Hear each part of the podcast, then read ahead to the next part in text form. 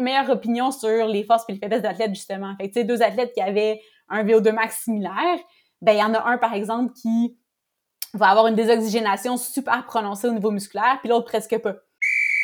Temps d'arrêt, le podcast sur l'art et la science du coaching, animé par Coach Frank, présenté par Better Sport. Bienvenue à Temps d'arrêt. Bonjour tout le monde, bienvenue à l'épisode 59 de Temps d'arrêt où est-ce qu'on va parler de physiologie et plus particulièrement de l'entraînement par intervalle avec Myriam Paquette, PhD, qui nous provient de l'Institut national du sport du Québec. Puis, s'il y en a qui sont pas sûrs, si l'épisode est pour vous aujourd'hui, mais je pense que si vous êtes un entraîneur qui cherche à améliorer la capacité cardiovasculaire de vos athlètes, ou que vous êtes un spécialiste du sport, que ce soit un kinésiologue ou un conseiller au développement des entraîneurs, ça va être bénéfique pour vous parce que on débroussaille un petit peu certains des protocoles euh, d'entraînement par intervalle justement qui peuvent être utiles soit pour améliorer la condition physique de vos athlètes de tennis, vos athlètes en patinage artistique ou bien même vos athlètes en hockey ou bien quelconque sport. Donc on va vraiment se pencher là-dessus. Puis honnêtement, Myriam a fait un excellent travail de vulgariser tout ça, puis de vraiment bien nuancer entre les choses qui vont être utiles et les choses qui sont des concepts, et en même temps clarifier certaines petites nuances. Puis je pense que Myriam a une belle capacité à bien vulgariser la science, puis c'est pas évident là, euh, de vulgariser la physiologie ou même la planification, et Myriam, elle fait vraiment un bon travail. Parlant de Myriam, Myriam, elle est docteur en physiologie de l'exercice et détentrice d'une maîtrise en kinésiologie. Elle œuvre comme physiologiste de l'exercice à l'Institut national du sport du Québec depuis 2015, où elle travaille notamment avec les équipes nationales de paranatation et de paracyclisme. Ancienne athlète de ski de fond et grande adepte de sport de plein air, elle s'intéresse à l'optimisation de l'entraînement des athlètes, intervenant notamment en planification de l'entraînement et en suivi de l'état d'entraînement et de la performance. Elle cherche particulièrement à développer des nouveaux outils maintenant qu'elle a terminé son doctorat en physiologie à l'Université Laval. Vous allez voir, la conversation, après un certain temps, peut-être que j'avais besoin de me remouiller ou de me retremper ou de plonger un peu plus dans la physiologie, euh, même si j'ai lu un article de Myriam et écouté un de ses documentaires euh, avant la préparation, ça m'a pris un certain temps à m'échauffer au sujet. Vous allez voir au début, on parle de l'excellente vulgarisation de la physiologie que Myriam a faite au Spin Summit en lien avec le secret d'une bonne communication de la science.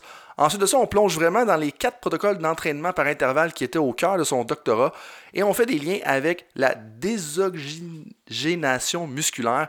On parle aussi de l'entraînement distribué et l'entraînement polarisé qui fait un retour avec un des épisodes de la deuxième saison de Temps d'arrêt. Je pense que c'est l'épisode 51 ou 52. Je vous invite à aller y porter un œil. Elle termine d'ailleurs aussi en nous partageant plusieurs ressources accessibles sur le sujet à l'intérieur des questions éclairs. Je vous invite à y porter attention. Il semblait avoir une multitude de bonnes informations là-dedans. Là-dessus, tout le monde, je vous dis merci d'être avec moi, merci d'être avec Myriam également lors de cette conversation et je vous souhaite un bon podcast sur la physiologie et l'entraînement par intervalle. Myriam, bienvenue à temps d'arrêt, merci d'être avec nous. Merci de l'invitation. Ben, je suis vraiment content de t'avoir avec nous. Euh, je connaissais pas tellement tes recherches avant de me préparer pour l'épisode. J'avais entendu des bons mots de toi, soit à travers le Spin Summit, euh, soit à travers la, communauté justement québécoise.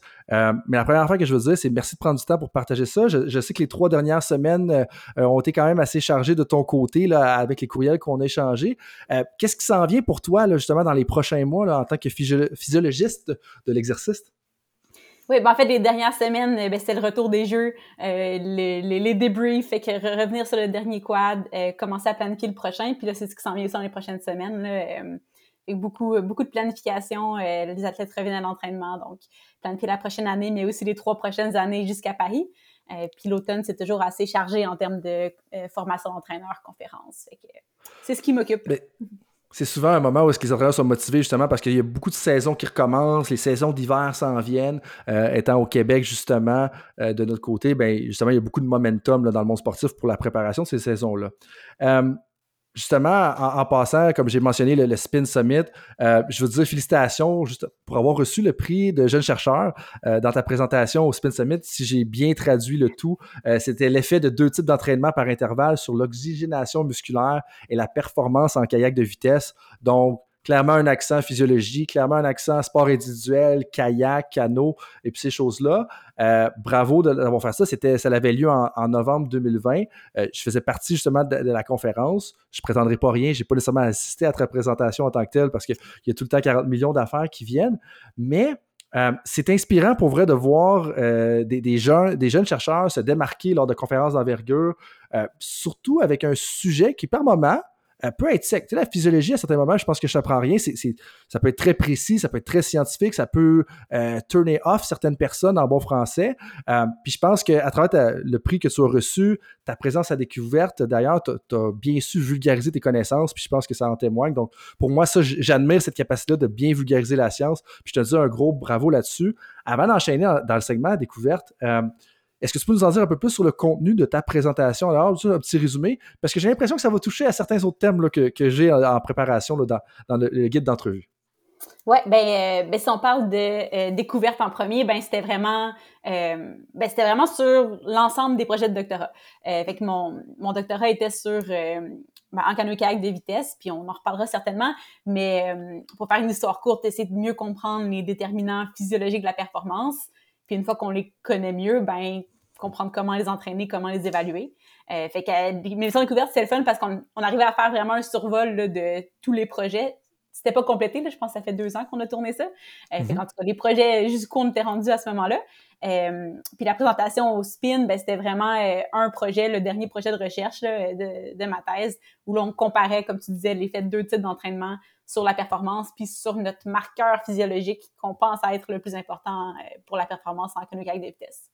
OK. Donc, avant de rentrer dans les marqueurs euh, physiologiques, un aspect que, j'admire beaucoup, qui est, moins relié à ton doctorat, mais qui l'est en même temps, euh, c'est quoi selon toi, parce que là, tu as quand même eu du succès avec ta présentation, euh, des fois, c'est pas évident de communiquer les informations pour un entraîneur, pour un formateur des entraîneurs, pour des scientifiques du sport comme nous. Euh, c'est quoi, selon toi, euh, décision ou euh, discussion complètement éditoriale, le secret d'une bonne communication scientifique, à ton avis? Parce que de passer de la recherche physiologique sur les marqueurs physiologiques des effets d'entraînement par intervalle à être capable de communiquer puis que ça soit bien reçu, c'est pas nécessairement la même chose. C'était quoi le secret, selon toi, derrière cette bonne communication scientifique-là? ben, c'est sûr que c'est différent dans un congrès scientifique versus dans un podcast ou à découverte. mais je pense que Bon, en tout cas, puis là, j'ai pas la réponse infuse, là, mais euh, moi, ce qui, les, ingrédients que j'essaie de mettre en place, ben, c'est d'avoir un fil conducteur clair. Fait euh, où on s'en va, puis que chaque, chaque partie de la présentation bâtisse sur la prochaine, puis qu'on comprenne c'est quoi les étapes, puis qu'on comprenne la, séquence. Là. Donc, quand j'écoute quelqu'un, puis je comprends pas la séquence de ce qu'il me dit, je, je, perds le fil. Fait qu'il y ait vraiment un, un plan clair, puis une séquence claire. Euh, puis après ça, ben, je pense que c'est de, de de simplifier puis de choisir l'information qui va être la plus pertinente. souvent, on veut tout dire. Euh, puis je pense qu'avec les années, puis moi aussi, je faisais ça au début, puis avec l'expérience, on apprend à pas tout dire, puis à dire ce qui va avoir un impact sur notre public, puis ce qui va les amener vers l'objectif qu'on a pour le public. Fait que toujours penser à ce qu'on voudrait que la personne retienne, puis finalement donner l'information qui est nécessaire pour, pour ça, puis pas plus. Puis, puis c'est vraiment intéressant, puis c'est un choix déchirant, puis comme, tu étudies le, le, au doctorat pendant 3, 4, 5, 6 ans, dépendamment des personnes, dépendamment des, sujets aussi. Puis là, tu en as de l'information à partager, puis tu veux en dire, puis tu veux aider, mais en même temps, il faut faire des choix éditoriaux pour faire un lien avec la façon dont j'ai posé ma question. Mais c'est vraiment intéressant quand tu parles de, fil conducteur, donc d'avoir comme quelque chose qui suit du début à la fin, puis de faire un lien justement à la fin avec le début. Puis l'autre point qui est très, super, euh, qui est très important, c'est de filtrer l'information. Euh, comme, comme je disais un petit peu dans, dans, ma réponse, dans mon paraphrasage de, ta réponse, justement, c'est comment est-ce que on a beaucoup de choses à dire, mais en même temps, on ne peut pas tout dire en même temps. Puis je pense que des fois, en tant qu'entraîneur, en tant que scientifique du sport, en tant que membre d'une équipe de soutien intégré, en tant que conseiller, en tant que présentateur, des fois, on veut trop en dire, puis on, oublie que les gens ne connaissent pas autant de choses que nous sur le sujet précis dont on, parle. Tout le monde connaît quelque chose, tout le monde travaille fort dans son domaine, tout le monde est un expert de son domaine, mais en même temps, il y a plusieurs choses qu'on pourrait toucher dans notre sport. Euh, puis comme, tu le dis, ça s'applique pas juste aux présentations. Puis ça aussi, je pense que quand quand j'ai commencé à travailler euh, avec les coachs, ben je présentais toutes les données. On a collecté tout ça. Voici toutes les données. Voici les graphiques. Ben c'est pas ça que l'entraîneur a besoin. L'entraîneur a besoin de l'interprétation des données Puis après ça, lui va être capable de, les prendre puis de les utiliser. Toutes les données, ça sert à rien. Mm-hmm, tout à fait. Tout à fait. Puis de, voir comment ça peut avoir un impact aussi sur, la pratique. Parlant d'impact sur la pratique, on a déjà parlé un petit peu. Une des choses que j'ai regardé euh, justement en préparation pour notre conversation d'aujourd'hui, euh, c'est le segment de découverte qui parlait de transformer l'oxygène en or. Et puis là, il y avait plusieurs étapes. Ça semblait être lié à ton doctorat, comme tu l'as dit. Puis là, si j'ai bien compris, donc, est-ce que tu as terminé ton doctorat? Oui, c'est terminé au printemps dernier. Félicitations. Euh, comme les gens le savent, ceux qui ont écouté les vidéos, les gens qui nous écoutent, euh, on reçoit quelques personnes avec des doctorats justement dans l'étude. Euh, tout le monde sait que c'est une grosse étape. comment on se sent maintenant que ça fait six mois à peu près que tu as, ou sept mois que tu as terminé ton doctorat? Ben, initialement libéré. C'est, ben, j'ai commencé mon doctorat en entrant à, à, l'INS, fait qu'en commençant à travailler, fait c'est de jongler avec euh, travail, études, d'avoir tout ça, toujours ça derrière la tête. Là. Fait, que, euh, fait que oui, ça fait un bon poids euh, de moins. Puis sinon, ben c'est super parce que ça ouvre plein d'autres possibilités. Ça permet de garder un pied dans la recherche, de superviser les étudiants. Fait que, non, super contente. On peut finalement passer à l'action à 100%. Comme c'est très plaisant, c'est très gratifiant de le faire.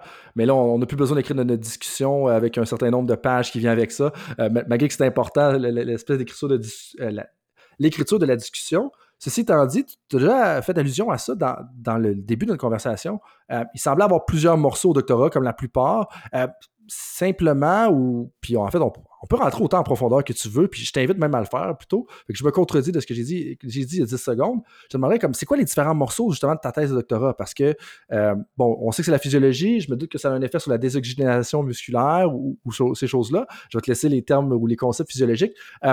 donc, c'est quoi les morceaux de ta thèse de doctorat? Ben, en fait, euh, c'est avec son, pour raconter l'histoire, euh, quand j'ai commencé euh, en 2015 en arrivant à l'INS, euh, le, le, deal c'était ben parfait, on, on t'offre un stage si tu commences ton doctorat. Donc, tu pourras avoir l'emploi que tu veux, travailler comme physiologiste, mais d'un autre côté, commence ton doctorat. fait que j'avais pas, un projet en tête, j'avais pas déjà c'est ça, c'était pas, pas déjà clair dans ma tête. Euh, puis une des premières équipes avec qui j'ai commencé à travailler, c'est l'équipe de kayak, qui était une, équipe de développement là, basée au Québec. Euh, puis c'est avec les discussions avec ces entraîneurs-là où bon, on commence à parler de qu'est-ce qu'on va faire comme, comme séquence de tests. Euh, bon, on va faire des tests VO2 max sur l'ergomètre, super. Ben, c'est quoi le lien entre VO2 max performance? Cherche un peu. Ah, c'est pas super clair. Ah, puis est-ce qu'on. Puis là, finalement, ben, de, de fil en aiguille, puis en discutant, ben, on, on, se met à se poser la question, ben, ce serait quoi physiologiquement le meilleur déterminant euh, de la performance en canoë-kayak des vitesses. Euh, Puis tu sais, ce qu'on sait, c'est ben c'est un sport où le système aérobie a une part importante. On utilise surtout pour le 500, le 1000 mètres, des épreuves de 2 minutes, 4 minutes. Euh, fait que si le système aérobie est important, si tu le VO2 max c'est important, est-ce que c'est comme le ski de fond, c'est comme la course à pied, c'est comme le vélo? Ou vu que c'est un sport de haut du corps, vu que c'est un sport avec des moins grosses masses musculaires, est-ce que ce serait pas plutôt la composante périphérique. Quand on parle de VO2 max, souvent on va dire ben, il y a une composante centrale, mon cœur, mon, j'ai un gros débit cardiaque, mon cœur est capable d'envoyer beaucoup de sang vers la périphérie, versus la composante périphérique, mon muscle est capable d'extraire, d'utiliser de l'oxygène. Fait on se retrouvait devant, ben, on a, on a l'impression que ce serait plutôt une composante périphérique, mais on n'a pas la réponse. Euh, fait que c'est vraiment ça qui a été le, le, point déclencheur. Euh, ce qui fait que c'est ça, la partie 1, projet 1, ben, c'était de voir, ben, est-ce qu'on a raison de penser que euh, les, adaptations périphériques sont les plus importantes en canoë-kayak de vitesse.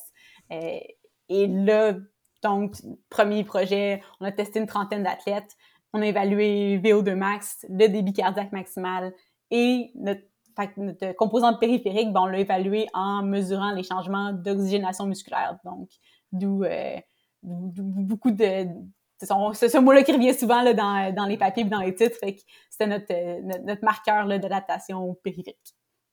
Euh, super intéressant. Il y a mille choses qui me popent en tête. Donc, de voir un peu la séquence de tests, regarder le VO2 puis la performance. Euh, il y a quelques petites choses que, je veux mentionner d'abord pour le VO2 parce que, comme, comme tu le sais, il y a beaucoup d'entraîneurs de sport d'équipe qui vont écouter le podcast. Il y a quelques entraîneurs de sport individuel, je sais, qui sont des fidèles auditeurs. Je les salue d'ailleurs. Euh, mais là, tu semblais dire que le lien n'est pas nécessairement clair entre VO2 et performance dans des sports de justement d'endurance. Tu parlais de la course, euh, etc.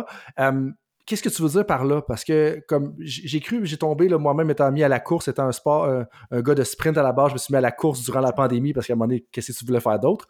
Euh, mais ceci étant dit, je me suis rendu compte que oui, le VO2 était important, mais ça semblait pas justement être le, nécessairement le meilleur prédicteur et tout ça. Euh, puis en fait, je vais te laisser répondre à cette question-là. Euh, c'est quoi tu veux dire dans le sens que le lien semblait mitigé entre le VO2 et la performance, même dans les sports d'endurance? Ben, en fait, là, peut-être que je me suis pas exprimé clairement. Euh, J'ai peut-être pas compris clairement non plus. dans les sports d'endurance, euh, les plus étudiés, les plus communs, course à pied, vélo, ski de fond, euh, c'est pas le seul, mais on sait que le VO2 max est associé à la performance. Euh, puis on sait que le limitant principal du VO2 max, ben, c'est probablement le débit cardiaque. C'est plutôt central. Parce qu'on a des grandes masses musculaires utilisées, puis notre muscle il serait capable d'utiliser plus d'oxygène, c'est juste qu'il n'y en a pas plus qui arrive parce que le cœur n'est pas capable d'en acheminer plus. Euh, fait que ça, bon, c'est jamais, jamais unanimité, là, mais c'est généralement bien reconnu pour, euh, pour, pour, la majorité des sports d'endurance de grosse masse musculaire. C'est ça. Là où on est moins sûr, ben, tu sais, quand on prend un sport de, je sais pas, mais si on faisait de l'ergomètre à bras, tu sais, sur un, un, un armor, là, ben, c'est probablement pas le débit cardiaque qui est limitant. C'est probablement plus la capacité musculaire d'aller utiliser l'oxygène qui est présent. C'est un peu cette euh, dichotomie-là qu'on voulait étudier puis l'apporter pour un sport plus complexe, mais pas beaucoup étudié, qui est le kayak. OK. Puis un sport qui est quand même très présent justement dans les Olympiques, il y a plusieurs disciplines, autant le kayak et le canot, justement, si on peut faire un, lien avec l'autre, car ils vont ensemble. Et donc, dans le projet 1, vous avez étudié 30 athlètes pour voir si la composante changeait. Et donc, le verdict semblait dire quoi? Puis ça, ça l'a amené probablement au projet 2. Dans quelle direction tu t'es en allé avec le projet numéro 2? Oui, fait que le, ben, en fait, les résultats du projet 1, ben, ils montrent que, en effet, les meilleurs, ben, le meilleur prédicteur de la performance en économie kayak, euh, c'était nos marqueurs d'oxygénation musculaire. Fait que c'est la capacité du muscle à aller extraire et donc utiliser l'oxygène. Fait que c'est pas le débit cardiaque, c'est pas le VO2 max, c'est vraiment la capacité musculaire, fait que la composante périphérique. Puis ça, est-ce que la composante périphérique, à quel point c'est prévalent dans les autres sports? Parce que si je comprends bien, tu me disais que le VO2 max dans la sport race, c'est quand même bien accepté. Euh, donc l'exemple qu'on va donner, c'est la course à pied, par exemple, parce que c'est standard, tout le monde comprend ce qu'on veut dire par là. Euh, puis ça changeait justement pour le kayak. Pourquoi le kayak particulièrement? Si on suit un peu la découverte, il y avait quelque chose qui semblait dire avec l'action des jambes, euh, ça peut être un, facteur important? Euh, ben, pourquoi particulièrement dans le kayak? Ben c'est vraiment une question de euh, quelles sont les masses musculaires utilisées, puis la quantité de masse musculaire utilisée. fait qu'en kayak, oui, le corps au complet travaille, oui, il y a un mouvement des jambes, mais les muscles qui produisent c'est le travail les principaux muscles actifs, ben, c'est les muscles du membre supérieur. Euh, fait que c'est sûr que si tu compares euh, la masse musculaire active d'un cycliste qui utilise ses deux jambes versus un kayakiste qui utilise ses deux bras, on parle pas, ils ont beau être musclés, on parle pas de la même masse musculaire active. Ben euh, Ça, c'est la première chose qui est importante, c'est combien de masse musculaire est active. Si j'en ai moins, ben j'ai un moins grand besoin de livrer de sang. Euh, fait que la livraison devient moins limitante, c'est ça, c'est un des facteurs. Puis l'autre facteur, c'est que non seulement c'est des plus petites masses musculaires, mais c'est celles du haut du corps qui ont quand même des caractéristiques physiologiques différentes. Sont souvent un petit peu moins oxydatives, fait qu'un peu moins bonnes à utiliser le système aérobie. Euh, fait que ça aussi, ça amène des changements physiologiques par rapport à deux jambes. OK, non, mais c'est vraiment intéressant que, tu dises ça. Puis là, pour moi, de faire des liens avec peut-être d'autres sports qui sont aussi individuels, mais qui n'ont pas autant une composante endurance, ou est-ce que. Parce que pourquoi je, je vais te poser cette question-là, c'est que ça m'amène à penser OK, si on voit la différence entre des sports d'endurance classiques versus le kayak, par exemple, est-ce qu'on ne voit pas nécessairement des différences entre d'autres sports qui, là, on tombe un peu plus dans, mon domaine, je te dirais? Exemple qu'on fait la différence avec la course à pied et le tennis, où est-ce qu'un athlète doit se déplacer avec les jambes, mais le haut du corps est quand même impliqué, beaucoup de répétitions. C'est sûr que là, avec le bras droit, si on assume que le joueur de tennis ou notre joueuse de tennis est droitière ou droitier, ben, on s'entend qu'il y a une force endurance, une force endurance vitesse, une force vitesse endurance, peu importe comment on veut le phraser. Là. On devrait peut-être dire euh, endurance puissance, mais on, se comprend dans, ce qu'on veut dire par là. Euh, est-ce est-ce que ce serait pertinent de faire des extrapolations justement à d'autres sports? Puis toi, si tu avais à juger, mettons, le, tennis, est-ce que tu dirais que c'est plus la composante centrale ou la composante périphérique qui devient le facteur limitant de la performance, si je peux m'exprimer ici? Bon, puis là, ben, je suis pas experte du tennis, fait que j'espère que je dirai pas de niaiserie, mais euh, je dirais, c'est on divise haut du corps, bas du corps du tennis. Et puis on se dit, ben, le bas du corps qui a des besoins énergétiques importants pour le déplacement, euh, ben là, tu probablement un petit peu des deux. Il y aura probablement une, certaine demande centrale pour aller livrer de l'oxygène jusqu'aux muscles des jambes, mais euh, on parle aussi d'efforts courts très intenses. Euh, fait qu'il y a clairement une composante périphérique. Puis on pourra en reparler, mais dans, euh, dans la répétition de sprint, euh, ben ça, ça, ça, amène une, ça amène aussi une grosse surcharge périphérique. Fait que je ferme la parenthèse, puis on, tu vas reposer des questions là-dessus. Euh, ben, si on parle du haut du corps, je pense pas qu'il y ait une demande euh, je pense, comme tu dis, ben, c'est de l'endurance de force-vitesse ou de l'endurance-puissance, ou appelons ça comme on veut. Euh, mais à cause du temps d'effort, du ratio effort-repos, j'ai pas l'impression qu'il y a une grosse, grosse demande là, euh, métabolique du haut du corps. Que je pense pas que c'est ça qui est le, facteur limitant. J'ai l'impression que c'est plutôt mm-hmm. musculaire, euh, qu'on a peut-être pas besoin d'entraîner le haut du corps d'un athlète de tennis euh, pour qu'il devienne une bête d'anaérobie ou une bête d'aérobie du haut du corps. C'est plutôt côté musculaire, j'aurais tendance à dire. Oui, oui, je te suis. Puis c'est vraiment intéressant que tu dises ça parce que euh, moi, je me mets dans la peau d'un entraîneur de tennis ou d'un entraîneur, mettons, de basketball, de football, de d'autres sports qui sont à dominance technico-tactique, mais qui ont quand même une grosse composante physique. Je veux dire, il ne faut pas négliger qu'il y a toujours un travail, même si on est en train de travailler notre power play, notre avantage numérique, il y a quand même un travail physique qui se fait pendant qu'on travaille notre avantage numérique, puis ça, il ne faut jamais l'oublier. Mais ce que je trouve intéressant avec ce que tu viens de mentionner, c'est comment est-ce que l'entraînement du côté cardiovasculaire, slash du côté physique, ben, peut-être qu'il faut dissocier selon la caractéristique de notre sport, puis de pas juste assumer que parce qu'on travaille justement le côté cardiovasculaire, parce que notre athlète court, par exemple, ferait des intervalles à la course, ben qu'on on prépare le haut du corps de la bonne façon. Puis pour moi, c'est ce que je retiens un peu de ton, commentaire par rapport à ça. Puis c'est correct là, de te mouiller euh, par rapport au tennis, c'est personne qui va t'en tenir rigueur parce qu'on sait que ton, dada, c'est justement euh, le, côté le côté physiologique et des, des musculaires.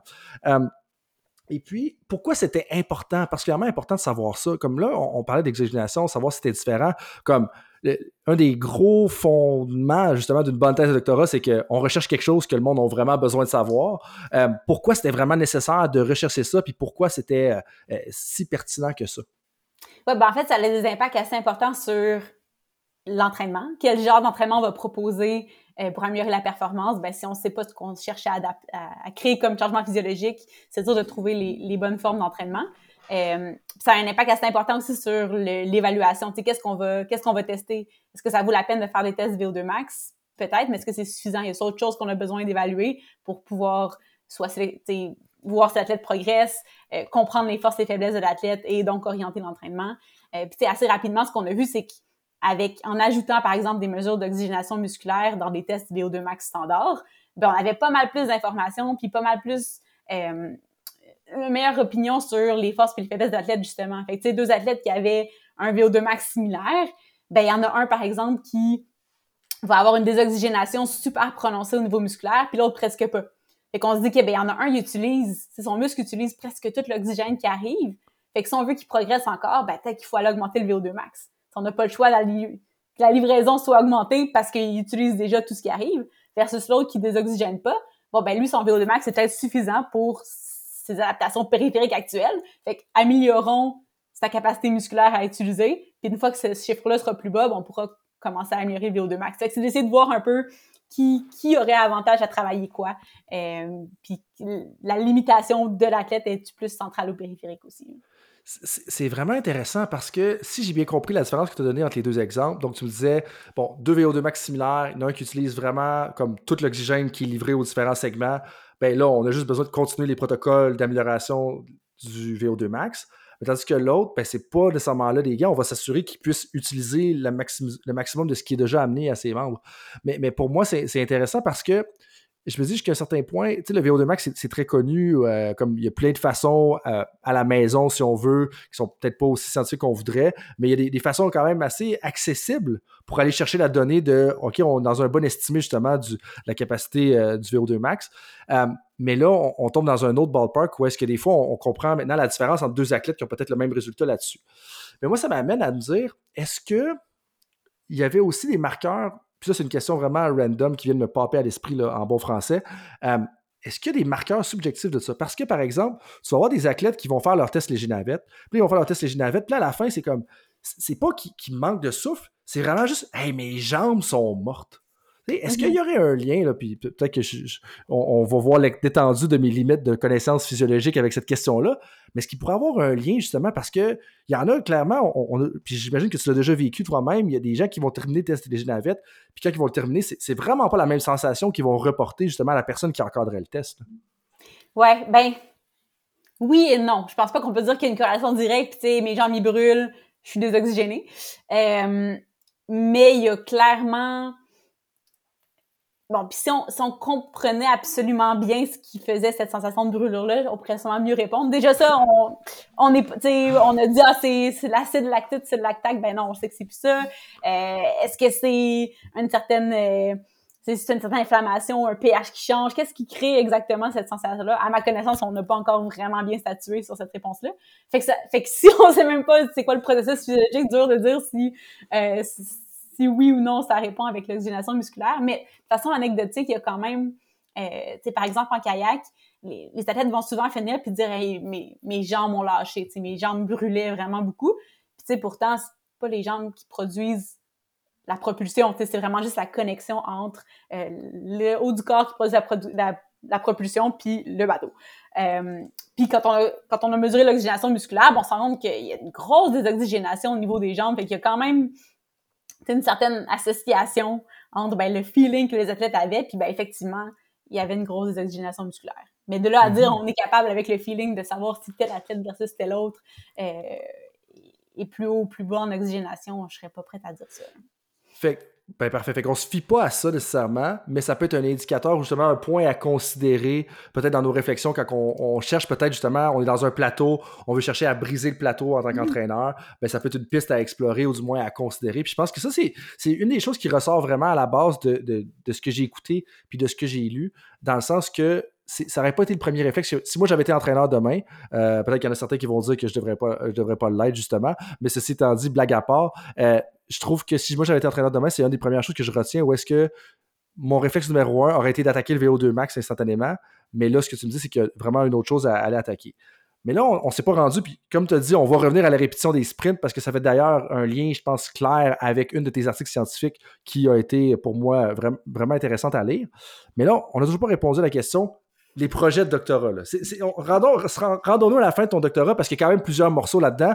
Puis tu as travaillé là-dessus pendant cinq ans. Puis une des raisons pour laquelle j'amène des gens comme toi, donc docteur en physiologie, euh, physiologie de l'exercice aujourd'hui euh, et physiologiste à l'INS, hein, donc on ne l'oublie pas avec euh, Myriam Paquette, c'est la personne qui est avec nous aujourd'hui. c'est qu'il y a quand même beaucoup de morceaux, puis on n'a pas souvent la chance de parler littéralement de notre doctorat pendant plusieurs minutes, littéralement une heure. donc, rendons-nous dans les autres projets. Donc, si on continue la séquence, projet 1 terminé, résultat concluant, on continue. Oui, fait bon.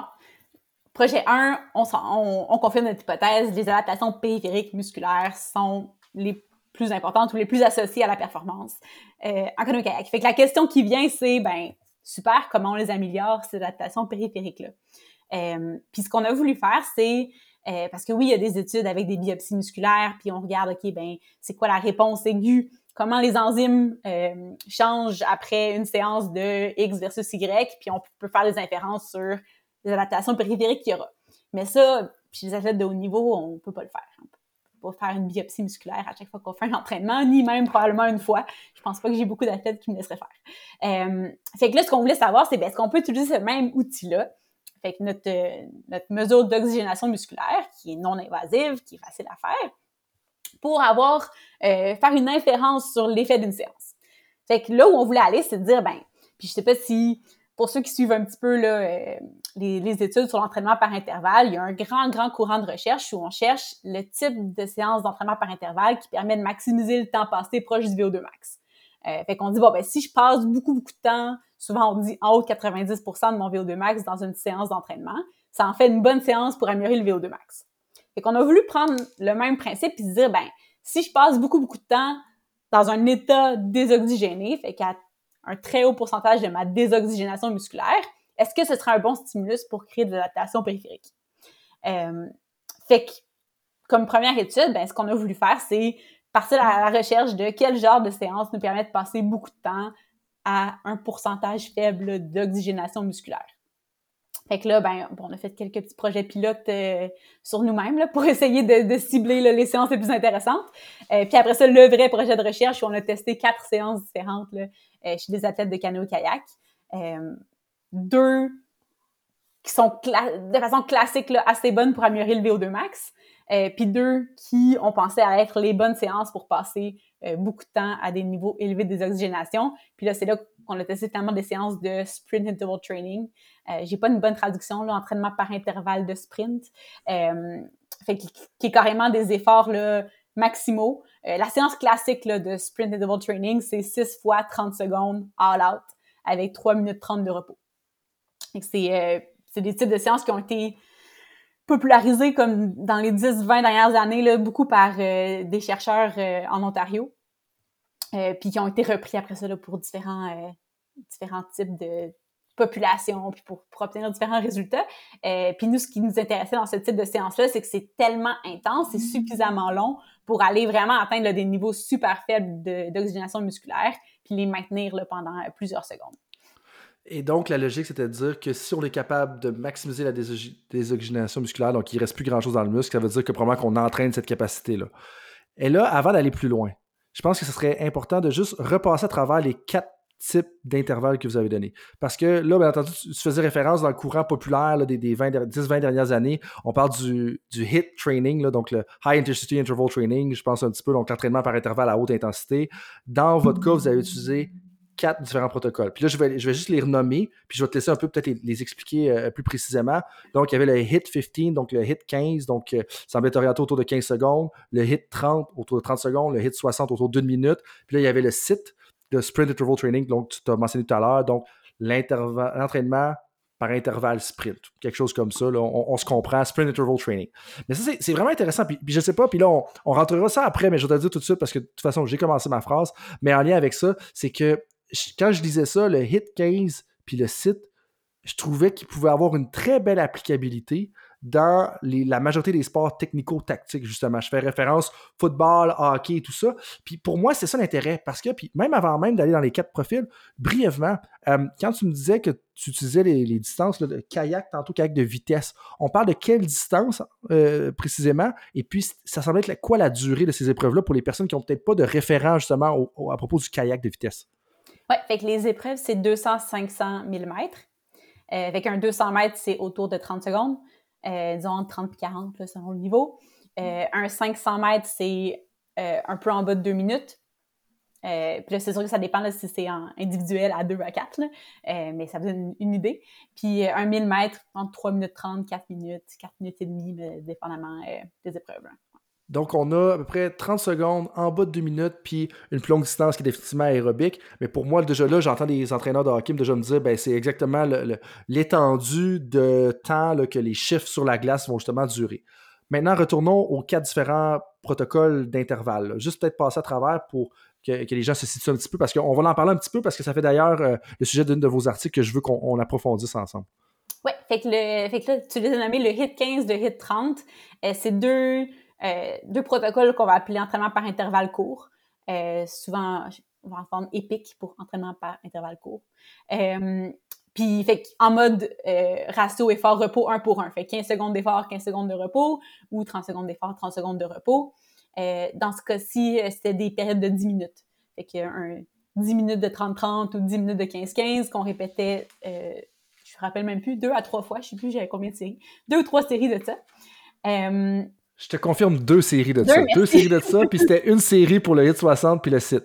Puis ça. Euh, puis en fait, le hit 15, le hit 30, c'est vraiment des séances classiques qui permettent de passer beaucoup de temps proche du VO2 max, puis qui permettent d'améliorer le VO2 max, euh, la performance euh, aérobie. Fait que ça, c'est des séances quand même relativement bien étudiées.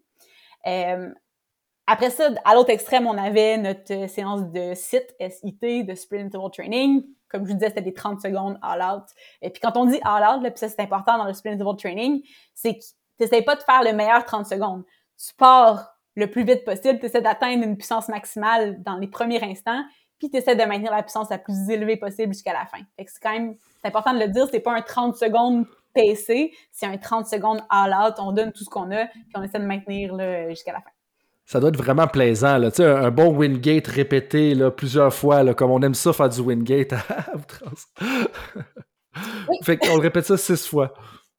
Exact. Puis, euh, ouais. Puis sur les spécialistes du 200 mètres, là, qui sont capables de fournir beaucoup de puissance, là, Ouais, c'était des bonnes séances. Tes participants, ils devaient t'aimer pour vrai. Là. Comme je pense à ça, le plus j'y pense, plus je suis comme Waouh! Ça devait pas être payant, mais les participants devaient pas nécessairement être aimés. Ah, hey, Myriam est là aujourd'hui. On est content que Myriam soit là. Donc, on continue avec le hit 60. Le hit 60, c'est un petit peu entre les deux. Puis l'idée, c'était de dire, ben, on s'attend à ce que le sprintable training, c'est des efforts tellement maximaux, relativement, suffisamment longs. On, on s'attend à ce que, c'est sûr qu'on va désoxygéner beaucoup, ça on le sait déjà. La question, c'était est-ce qu'on peut être un petit peu moins intense et compenser par en allongeant un petit peu la durée des répétitions? Ça nous permettrait, ça nous permettrait d'aller chercher à peu près les mêmes niveaux de désoxygénation que le sprint interval training sans avoir à se donner à chaque répétition? Fait que c'était euh, des 1 minute à 130% de la puissance aérobie maximale. Euh, comparé à nos 30 secondes, souvent, on va être autour de 175, 180 Fait quand même une intensité plus faible, mais pendant une minute, puis on avait des trois minutes de repos, fait que repos assez long là, en les efforts. Et puis, dans, tout ça, donc, qu'est-ce qui est ressorti? Euh, parce que, bon, tu parles un peu de travail de l'article, je la, je la, regarde à ma gauche justement à l'instant. Euh, est-ce qu'il y en avait un qui était plus efficient que les autres? Fait que si on, là, on cherchait celui qui permet de passer le plus de temps à des oxygénations élevées, puis ça, ben, de loin, c'était le sprint interval training. Pour tous les muscles euh, qu'on a étudiés, c'est lui qui permettait d'atteindre les niveaux les plus bas d'oxygénation puis de les maintenir pendant le plus de temps. Euh, notre séance de, HIT 60, fait que notre séance intermédiaire, ben, était effectivement intermédiaire. Elle permettait de passer du temps à, niveau faible de déoxygénation. Elle permettait aussi de passer beaucoup de temps euh, à un VO2 élevé, parce qu'on a regardé ça aussi. Fait que c'était une bonne séance intermédiaire. Puis notre HIT 15, HIT 30 permet vraiment pas d'aller chercher des désoxygénations importantes, mais permet de passer beaucoup de temps proche du VO2 max. Ah, donc, c'est vraiment intéressant parce que ça donne un outil, puis ça, fait une recommandation sur qu'est-ce qu'on veut aller chercher. Puis pour moi, euh, je pense que. Euh, l'article est vraiment intéressant. Donc, euh, pour ces affaires-là, puis est-ce que tu es en train de dire que justement, avec le HIT 60, on fait un peu des deux, mais on fait pas nécessairement un ou l'autre, si, bien, si j'ai bien compris? Oui, exact. Fait que ça pourrait être c'est une bonne séance de maintien des deux ou une bonne séance de, de, de, développement général quand, euh, quand on n'est pas rendu à optimiser là, aucun des deux. Oui, peut-être. OK, donc 60, 60 secondes à 130% de la puissance maximale euh, avec une repos de 3 minutes. Ben là, justement, on va chercher un peu un maintien des deux. Si on veut vraiment augmenter le VO2 max, on va dans le hit 15 ou le hit 30. Puis si on veut aller chercher la désoxygénation musculaire pour entraîner davantage la composante périphérique, on serait peut-être mieux de faire justement le site, donc 30 secondes d'effort, 3 minutes 30 de repos euh, avec ça. Puis je vous invite bien entendu à, consulter l'article qu'on va mettre en référence dans la description de l'épisode pour les gens qui le recherchent, s'il y en a qui veulent en savoir plus euh, justement là-dessus. Et donc, mais là, moi, quand j'entends 30 secondes d'effort à 3 minutes 30 de repos, j'ai pas fait les mathématiques, t'en parles un petit peu dans l'article, euh, je reviens au mot efficience parce que j'aime ça faire la différence, soit avec des collègues ou même avec des clients. J'aime ça faire la différence entre efficience et efficace. Donc, on peut atteindre, atteindre notre but. Puis, tu as fait un petit peu allusion à ça au niveau de la distribution du temps des différentes séances. Euh, quand on parle d'efficience, laquelle qui nous en donne le plus de bang for bucks, l'expression anglaise, où est-ce qu'on va être le plus rentable en, termes de temps? Ben, puis là, tu sais, souvent, quand, on, quand quand les gens ont commencé à parler de sprint interval training, c'est justement ça l'idée. de avec 4 minutes d'effort ou avec 6, ça dépendamment le nombre, de, nombre de répétitions, mais si on dit 6 répétitions, fait 3 minutes d'effort à haute intensité, on a les mêmes gains qu'avec 30 minutes d'entraînement continu. C'est ça les premières études sur le sprint training. Euh, par contre, c'est pas vrai que la séance, ça dure 3 minutes. La séance, ça dure 12 euh, minutes. c'est déjà... Je pense qu'il faut pas considérer juste le temps d'effort. Quand on dit, ah, si tu euh, si plus court, si plus long, ben la séance totale, elle demande quoi? Puis c'est quoi l'effort requis aussi? Parce que faire 30 minutes d'entraînement continu à faible intensité ou faire 12 minutes d'entraînement, mais avec 6 Wingate, moi, si j'ai les mêmes gains, je prendrais l'entraînement continu de 30 minutes personnellement, tu sais. Fait que, euh, fait que je pense que c'est ça, faut voir un peu c'est quoi, c'est quoi le, comment qu'on, comment qu'on mesure, c'est quoi le coût euh, de la séance. Euh, ce qui est clair, c'est qu'en général, surtout sur une population athlétique, si t'as pas beaucoup de temps pour faire le développement des qualités aérobie, ben l'entraînement par intervalle, ça va être mieux que l'entraînement continu. Ça, chez monsieur, madame, tout le monde désentraîné, c'est pas vrai. Chez une population moindrement athlétique, c'est vrai. Euh, fait que si j'ai pas beaucoup de temps, je suis un, entraîneur de sport collectif, je veux développer euh, mes qualités aérobie, ben, je fais l'entraînement par intervalle. Maintenant, dans toutes les séances d'entraînement par intervalle possibles, euh, lesquelles qui sont les plus efficaces ou qui demandent le moins de temps pour le plus de gains, euh, je, je suis pas sûre que je suis capable de donner une réponse. Euh, je pense que l'entraînement par intervalle court, c'est un must pour les sports collectifs. Euh, c'est proche des temps d'effort, ça prend, ça prend pas beaucoup de temps, euh, tu dans les intensités un petit peu plus élevées que si tu faisais un intervalle plus long, fait que c'est un peu plus proche de la demande du sport. Ça fait du sens de le faire. Euh, le sprint interval training peut être intéressant aussi. On sait qu'on a des gains anaérobie et aérobie. On en a besoin des deux dans la majorité des sports collectifs, pourquoi pas. Euh, je dirais des intervalles longs, tu faire des 5 minutes, des 3 minutes, c'est peut-être pas la meilleure façon de, de, placer son temps quand on est dans un sport là, intermittent. Mais sinon, euh, je dirais que les deux sont des bons euh, compromis pour euh, des, sports collectifs. Puis, les gens qui nous écoutent commencent à le savoir aussi. Pour moi, quand c'est ce que tu as répondu, tu as dit, ben ça dépend. Pour moi, là, ça, c'est un bon signe d'une personne crédible parce que c'est jamais noir ou blanc dans toutes les sciences du sport. Qu'on parle de leadership, qu'on parle de physiologie, euh, qu'on parle de, planif, c'est jamais noir ou blanc. Fait quand, quand, tu commences la réponse comme ça, euh, moi, ça me fait beaucoup plaisir. Puis, je pense que ça, donne encore plus cette crédibilité qui est déjà bien établie avec tes travaux, là, qui c'était super intéressant à lire.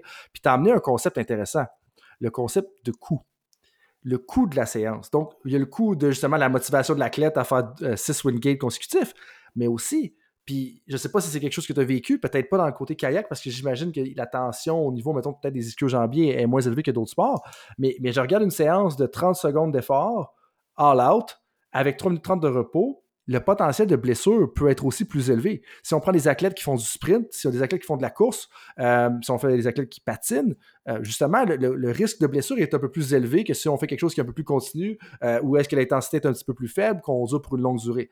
Mais en même temps, comme, tu sais encore, mieux que moi, au niveau de la gestion de la charge de travail, si on a une séance qui dure plus longtemps au niveau de l'entraînement, puis qu'on fait juste rajouter ça à la fin, parce que là, on est dans un protocole de 60 secondes d'effort avec 3 minutes de repos, donc la, la durée totale est un petit peu plus longue, ben aussi, on augmente la charge de travail de l'athlète. Donc là, il y, a, un côté où est-ce qu'il faut peser le pour et le contre dans OK, c'est quoi les gains qu'on va faire, mais justement, euh, c'est quoi les risques de blessure? Parce que je vois définitivement des séances de 30 secondes de sprint continu à l'out. Euh, je vois déjà mes ischio-jambies crampés, juste en pensant à ça en ce moment. Mais ça, c'est peut-être mon, physique personnel. Euh, mais pour moi, ça, c'est vraiment intéressant. Je ne sais pas si tu as quelque chose à, rajouter sur l'aspect blessure ou, c'est peut-être quelque chose que tu as vécu justement avec les athlètes.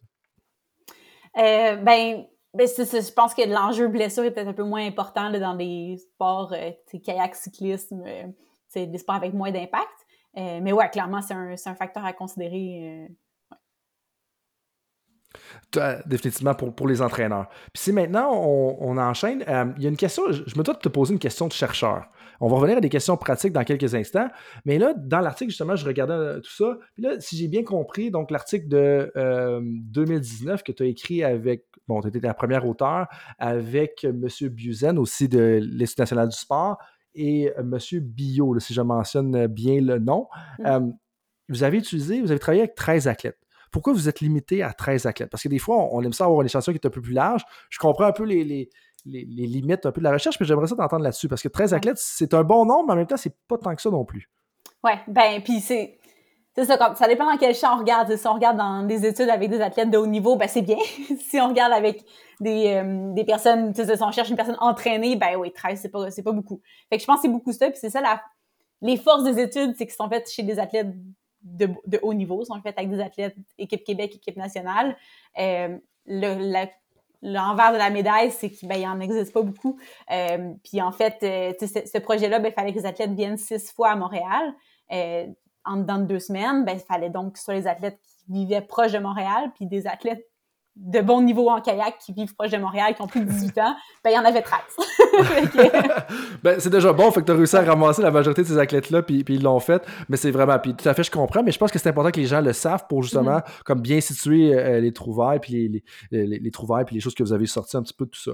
Euh, puis dans l'article, une chose qui est mentionnée, c'est que, et si j'ai bien compris, bien entendu, il est mentionné que les muscles du haut du corps se désoxygènent plus rapidement. Puis là, moi, la question de réenchérir, personne qui n'est pas aussi calé que toi, bien entendu, en, physiologie, euh, donc ça semblait être dû à, donc tu en faisais petit peu allusion tout à l'heure. Mais moi, ma question, c'est est-ce que ça peut être aussi dû au volume plus petit des muscles du haut du corps? Du fait que c'est juste plus petit, donc c'est plus facile à vider que le bas du corps, ou c'est complètement dans le champ gauche, un peu ce que je mentionne? Euh, non, c'est pas vraiment la, grosseur, dans le sens où euh, si quelqu'un qui a des plus petites jambes, mettons, euh, va pas va pas être moins va pas se désoxygéner plus vite. Puis même au contraire, souvent, va avoir un meilleur ratio, mettons, capillaire-muscle, euh, donc une meilleure oxygénation. Donc, ben, probablement qu'on en utiliserait un moins gros pourcentage à l'effort. Euh, fait que c'est vraiment plus une question de des fils musculaires souvent plus rapides, fait que peut-être moins bien irrigués, moins capillaires par, euh, par fil musculaire, donc, puis une plus grande utilisation du système anaérobie, puis tout ça va faire qu'on se désoxygène un petit peu plus. Ça fait quelques fois que tu reviens sur le terme capillaire, euh, donc si tu me parles de l'importance de, la présence de capillaires dans ces muscles-là, est-ce que ça devrait dire aussi que si, le système périphérique est un facteur limitant, est-ce que ça nous recommanderait maintenant de faire de l'entraînement musculaire par endurance? Parce que si on prend les, protocoles qui vont faire des longues séries, donc je ne me rappelle plus exactement des termes, mon, background de kinésiologie est un petit peu loin, mais quand on dit en haut de 40 ou même 60 secondes, séries qui sont à peu près 15 et plus généralement, est-ce que ça voudrait dire que potentiellement des athlètes qui ont discuté avec ça, on pourrait aussi complémenter euh, l'intervention qui est plus dans le protocole par intervalle avec un entraînement musculaire par endurance? Est-ce que c'est logique de dire ça? Est-ce que ça fait du sens? Ou, encore une fois, euh, on est dans le champ gauche? C'est une bonne question. Euh, il n'y a pas, à ma connaissance, d'évidence scientifique pour dire que l'entraînement de force endurance améliore la performance en endurance. Puis, tu sais, toutes les études, une très, très c'est très, très clair que l'entraînement en force maximale améliore la performance en endurance. C'est ça, je pense que c'est unanime dans les études. C'est rare, là, mais il y, a, des choses qui sont claires. Faire de l'entraînement de force maximale, quand un athlète d'endurance, ça améliore la performance, surtout via l'efficacité euh, technique euh, puis mécanique. Euh, il y a beaucoup d'études où on a regardé l'effet de la force endurance sur l'entraînement en endurance, puis il y en a pas. fait que, est-ce que, puis fait, fait qu'il y a pas d'effet sur l'efficacité mécanique et tout ça. Donc, via, via cet axe-là, il n'y a pas d'amélioration. Puis, il semble y avoir pas d'effet métabolique supplémentaire qui améliore la performance. Fait que, avec l'altération actuelle, ma réponse serait, ben, ça vaut sûrement pas la peine, mais, euh, mais qui sait? Puis, j'ai toujours, tu sais, comme athlète, quand j'ai fait de la force endurance, puis quand je l'ai faite comme il faut, puis par comme il faut, je veux dire avoir augmenté la force maximale beaucoup, puis après ça, faire de la force endurance, Mhm. Je sais pas si ça l'a aidé, mais c'était tellement difficile que je me dis faut que ça faut que ça ait aidé, faut que ce soit, faut que ce soit payant. Versus quand tu sais, de la façon classique de faire de la force endurance, c'est en progression, tu sais, en début de saison, on fait un peu de force endurance, puis on progresse vers l'hypertrophie puis de la force max. Ça, je pense pas que ça a un grand gain. Mais une fois qu'on a optimisé notre force max, est-ce que ça vaut la peine d'aller faire de la force endurance? J'ai aucune donnée pour le dire, mais j'ai petit feeling que peut-être, mais ça, c'est pas scientifique. Puis, c'est intéressant parce que tu ramènes, ben, c'est scientifique jusqu'à un certain point parce que c'est quand même informé par la science, mais il n'y a, pas de documentation. Euh, la mention que tu as dit, quand c'est unanime par la science, là, justement, comme OK, là, on part avec ça, puis let's go parce que ça n'arrive jamais. Euh, donc, la force maximale a justement un lien avec euh, la, capacité en, endurance, je ne sais pas l'exprimer, mais on se comprend par rapport à ça. Mm-hmm. Et puis, je trouve intéressant comment tu as parlé de la séquence ici. Où est-ce que si on augmente la force maximale en premier lieu, puis qu'après ça, on s'en va en endurance, bien, il pourrait potentiellement avoir un bénéfice. Puis là, toutes les personnes qui ont fait déjà des forces de, des séances d'entraînement en force endurance euh, comprennent exactement l'émotion ou le, feeling auquel tu dois faire mention. Comme, mon Dieu que c'est le fun de faire de la force. Puis donnez-moi des deadlifts, 5 séries de 3, bien avant 10 euh, ou 5 séries de squats avec 15 répétitions, là, comme euh, justement. Puis là, faire une histoire courte, j'étais en train justement de lire le livre de Kelly Starrett, Becoming a euh, supple, Leopard, donc pour la mobilité et tout ça, parce que Coach Frank, malheureusement, il a un petit peu trop de blessures ces temps-ci. Puis là, il parlait qu'une des premières choses qu'il faut faire pour reprendre les bons mouvements posturaux, les bons mouvements, euh, c'est de faire des hautes répétitions, mais avec le bon mouvement. Donc, faire des high rep squats. Puis là, on disait beaucoup de répétitions en squat. J'étais comme, oh mon Dieu, ça me tente pas. Puis là, Myriam, merci de me rappeler ce feeling-là. J'avais pas besoin de ça dans ma vie. Euh, ceci étant dit, retournons à nos entraîneurs. On n'est pas là pour, parler de nous nécessairement. On est là pour aider les coachs, vulgariser la science euh, et tout ça. Là, j'ai des questions un peu plus rapides pour toi, toujours sur le sujet de cet article-là, parce que je veux aider les gens à contextualiser ça. Puis je veux te ramener dans les quatre protocoles que tu as suggérés. Euh, de ce que tu connais du sport, donc tu as fait plusieurs sports, on, va revenir tout à l'heure, mais de ce que tu connais des sports que je vais mentionner, j'aimerais que tu me dises lequel des quatre protocoles serait préférable? Puis je comprends que c'est une question qui est assez directe, puis de faire une recommandation, tu peux nuancer autant que tu veux, mais je veux, on va partir de la question qui va être assez directe, puis après ça, je, vais te laisser nuancer, mais juste pour nous donner une idée. Donc, on revient à un sport qui est très populaire au Québec, dans la francophonie, euh, du moins au Canada. Euh, si on est un entraîneur de hockey, selon toi, lequel des quatre protocoles serait préférable? Ben, c'est sûr. Euh, si, ben, parce que, puis là, il faut voir ça. Je, je vais faire un commentaire avant de répondre à cette question. Pas de problème. Je, comprends, la, je comprends à quel point la question est, elle est quand même très précise. On comprend ça. Une des, puis ça, c'est ma lecture de la littérature scientifique, mais une des constances, puis une des choses que je répète tout le temps, c'est que changer fonctionne. Fait que, si tu as toujours fait des 15-15, puis c'est ta méthode de développement de la PAM, mais il y a des très bonnes chances que si tu amènes un nouveau stimulus, puis tu changes ta séance, tu vas avoir des meilleurs gains. Puis c'est vrai pour plein de choses. Puis quand tu commences à lire la littérature avec cette lunette-là du changement, tu te rends compte que, ah, ben, peut-être que ça, ça a fonctionné parce que généralement, les athlètes font autre chose. Puis là, on a amené un nouveau stimulus. Puis quand on teste le autre chose, ben, ça marche pas parce qu'ils faisaient déjà ça. Fait que, bref, fait que ça, c'est mon premier point, juste pour dire, ben, si celle que je nomme, vous la faites déjà, c'était pas bon. Euh, fait que pour un entraîneur de hockey, euh, ben, tu sais, je dirais l'entraînement par intervalle court, du 15-15, 30-30, ça va être une très, très bonne façon d'aller améliorer de façon non spécifique euh, ton aptitude d'aérobie. Fait que moi, en début de saison, je ferais du 15-15 puis du 30-30. Euh, puis quand j'approcherais de ma saison de compétition ou en préparation spécifique, mettons, euh, ben là, j'irais vers quelque chose de plus spécifique. Puis ben, dans ma tête à moi, puis là, peut-être que j'ai jamais fait une analyse très complexe du hockey, mais dans ma tête à moi, le hockey, c'est un sport de répétition de sprint. Euh, donc, j'irais vers, euh, oui, peut-être du sprintable training, si on trouve que le ratio effort-repos convient à ce qu'on veut développer. Puis sinon, ben aussi, un entraînement de sprint répété avec un ratio effort-repos qui fait du sens. Fait des sprints d'une longueur qui sont significatifs pour le hockey, puis un repos qui est significatif pour le hockey. Fait que c'est peut-être des sprints de 6 secondes maximales avec 13 euh, secondes de repos. Ben, parfait, on répétera mhm. ça. Puis cette fois-ci, à intensité maximale, puis on est beaucoup plus proche du sport. Puis, je, respecte d'ailleurs beaucoup ta réponse. Merci de t'avoir osé te mouiller parce que je comprends d'un point de vue scientifique comment est-ce que c'est un peu inconfortable ce genre de questions-là qui sont très euh, dirigées. Mais vois-tu, pour moi, c'est l'une des raisons pour laquelle je la pose. La, richesse de ce que tu viens de nous dire, c'est phénoménal. Où est-ce que tu parles? changer fonctionne. Changer fonctionne. Puis ça, c'est vraiment un, point important où est-ce que, dans le fond, souvent on, on essaie de. On tend vers une méthode, on va la garder, on va l'utiliser parce que ça a fonctionné dans le passé. Mais en même temps, est-ce que c'est la méthode qui a fonctionné dans le passé ou c'est le fait qu'on a justement utilisé une nouvelle méthode qui a fonctionné dans le passé? Puis pour moi, ça, c'est un principe directeur. Euh, j'aime souvent décortiquer les choses en principe directeur, pratique exemplaire mais c'est un principe directeur à garder en banque dans notre petite poche, de changer fonctionne, puis de se dire, OK, dans ce mésocycle-là, dans ce prochain cycle de compétition-là, dans quelle direction je vais aller, peut-être justement dire, ben là, j'ai besoin de la PAM, j'ai besoin de mon VO2, j'ai besoin un peu plus de mon système périphérique, d'alterner justement pour cibler les deux, puis surtout dans un contexte de sport d'équipe, comme tu y peut-être pas seulement allusion directement, mais pour moi, ça y fait allusion indirectement, ou est-ce que c'est assez difficile de savoir, OK, ben là, mon ailier droit sur le premier trio, puis mon ailier gauche sur le troisième trio, eux autres, c'est le problème, c'est le système périphérique qui ont de la difficulté. Mais là, mon centre, puis là, c'est ben, c'est le système central. Donc, en bout de ligne, on réussit probablement, on augmente probablement nos chances de rejoindre un petit peu tout le monde.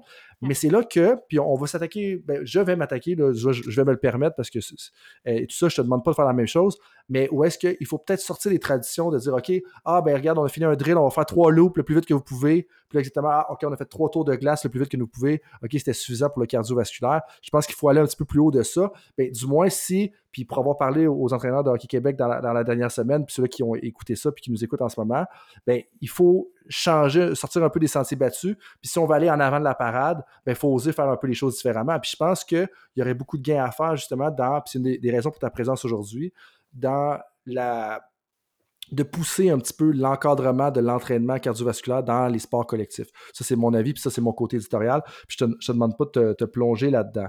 Euh, et puis, je pense qu'une des choses qui serait important de recouvrir ou de couvrir à nouveau, euh, qui est souvent couvert dans les formations de base, si on veut, soit par le PNCE ou etc., dans les formations universitaires, c'est le principe de l'interférence. Parce que dans l'article, justement, tu en, parles, euh, comment est-ce que, justement, l'interférence joue un rôle dans le développement de l'athlète? Puis moi, ma question, c'est, ce serait quoi un peu l'enjeu de chacun des protocoles sur l'interférence dans le développement de l'athlète? Parce que tu sais, jusqu'à un certain point, on a un, kayak qui, un kayakiste ou une kayakiste qui fait une distance qui dure à peu près 3 minutes, 3 minutes 30, un autre qui va faire quelque chose qui va durer un peu plus de 30 secondes, l'autre juste en bas de 2 minutes. tu sais, jusqu'à un certain point, oui, on veut faire des protocoles qui vont être courts, mais on ne crée pas un peu de l'interférence justement avec le développement peut-être de notre distance pour notre distance qui dure 1 minute 30, 1 minute 45. Oui, ben, c'est quand même un sujet complexe, là, si, euh, Tout à fait. à couvrir en quelques instants. Euh, mais tu sais, quand on parle d'interférence, on parle surtout euh, entre le développement des qualités musculaires puis des qualités aérobies. Euh, puis c'est dans un sport où on voudrait maximiser la puissance musculaire, la force musculaire, ben des fois c'est un peu contre-productif ou ça peut être contre-productif d'aller faire un développement aérobie euh, en même temps.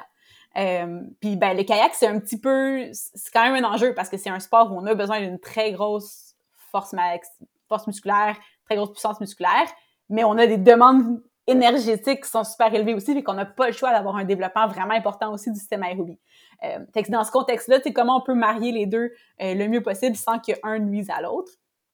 Puis euh, souvent, ben, on va souvent parler, c'est plutôt le système aérobie qui vient nuire au gain musculaire et pas vraiment l'inverse. Euh, puis ben, à ce moment-là, il n'y a pas c'est pas très très clair. Il y a un type d'entraînement aérobie qui est pire pour, euh, pour les, gains musculaires. ce qui est clair, c'est qu'il y a un gros gros aspect qui est le, le ben, la balance énergétique à la fin à la fin de la journée et à la fin de la semaine. Fait que si on fait un très gros volume d'entraînement aérobie, ben, on a peut-être plus de chances de nuire aux gains musculaires parce qu'il n'y aura juste pas assez d'énergie à la fin de la semaine. Euh, mais il y a aussi interférence plus euh, aiguë, là, où si je fais une séance de musculation tout de suite après une séance, euh, ou peu de temps après une séance aérobie ou qui crée de la fatigue, ben j'arrive pas à pousser les mêmes charges, je ne le fais pas à la même vitesse, donc j'ai moins de gains avec ma séance de musculation, fait que l'effet fatigue.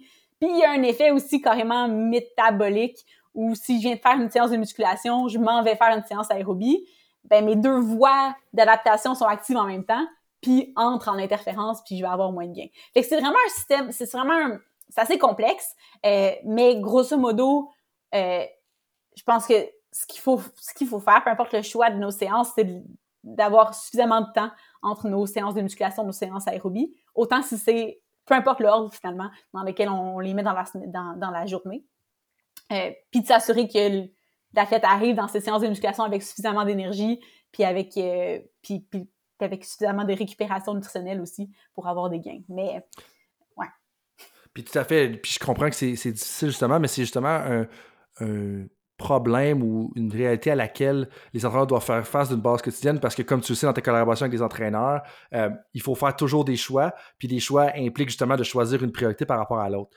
Faisant un lien justement avec la, collaboration avec les entraîneurs, toi qui as la chance de collaborer avec des entraîneurs de haut niveau sur une base régulière dans ton travail, euh, il y a plusieurs entraîneurs qui se posent la question euh, OK, ben, j'ai une physiologiste de l'exercice qui est avec moi, j'ai des gens qui connaissent très bien leur domaine. Euh, plusieurs entraîneurs qui vont se poser la question comment est-ce que je peux optimiser la relation? Puis pas optimiser dans le sens de prendre avantage de connaissances, oui, c'est un, un, certain point, mais aussi de bien travailler avec ça parce que il y en a certains qui, me le disent, comme je sais pas par où commencer. Là, j'ai Myriam Parquet qui vient avec moi, elle connaît son stock, il n'y a personne qui conteste ça, mais comment est-ce qu'on peut optimiser ça? J'aimerais un peu t'entendre là-dessus, puis peut-être qu'une meilleure façon de commencer, c'est toi, des, bonnes relations que tu as eues avec des entraîneurs, peut-être de kayak ou de canot dans le passé, ça ressemblait à quoi justement? Puis qu'est-ce que tu aurais peut-être à dire comme principe directeur ou comme recommandation aux entraîneurs qui cherchent justement à maximiser le travail en, équipe comme ça, puis parce qu'ils savent que justement vous êtes une super belle ressource. Mais en même temps, c'est pas évident tout le temps quand tu es en charge de l'équipe, tu as des priorités à faire, puis tu as quelqu'un qui a toute cette expertise-là de l'autre côté. Ben, je pense que.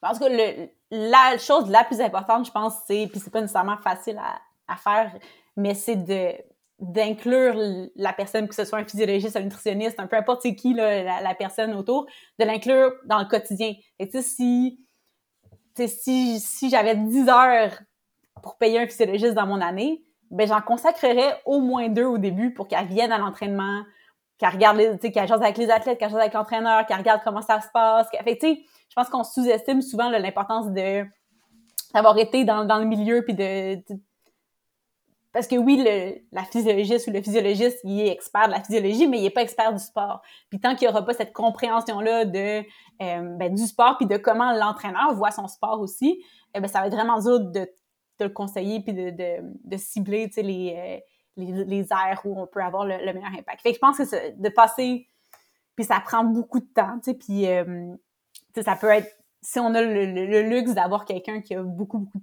de temps à passer avec nous, ben, tu sais, plus on, plus on a de, de je pense que plus on maximise le temps passé, plus on devient utile. Euh, puis sinon, ben, je pense que c'est de. Ben, c'est ça, c'est de voir.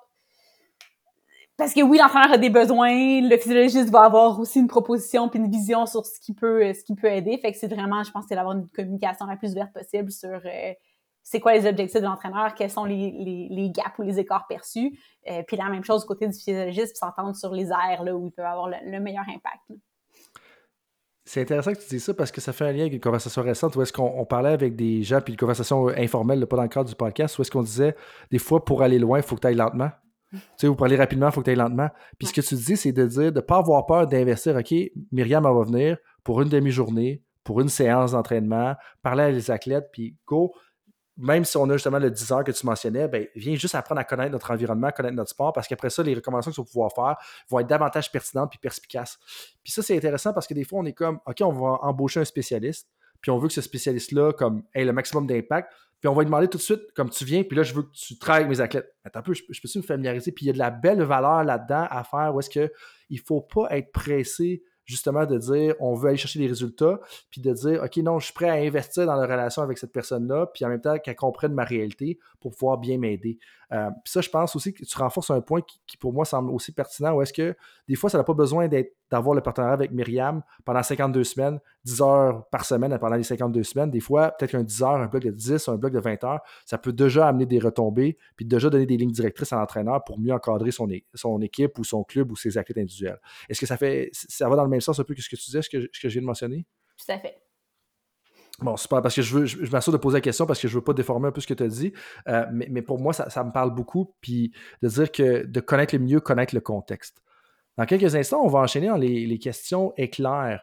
Euh, mais une chose qui m'est venue à l'esprit trois fois, puis que j'ai oublié de te mentionner, puis je veux y revenir, donc excusez-moi pour, les gens qui vont trouver que je du coq à l'âne, mais justement dans un entraînement sur la kinésiologie, euh, dans un article, excuse-moi, sur la kinésiologie, donc les méthodes d'entraînement qui regardaient le développement d'un patineur de vitesse sur une distance de 1000 mètres, si je ne m'abuse.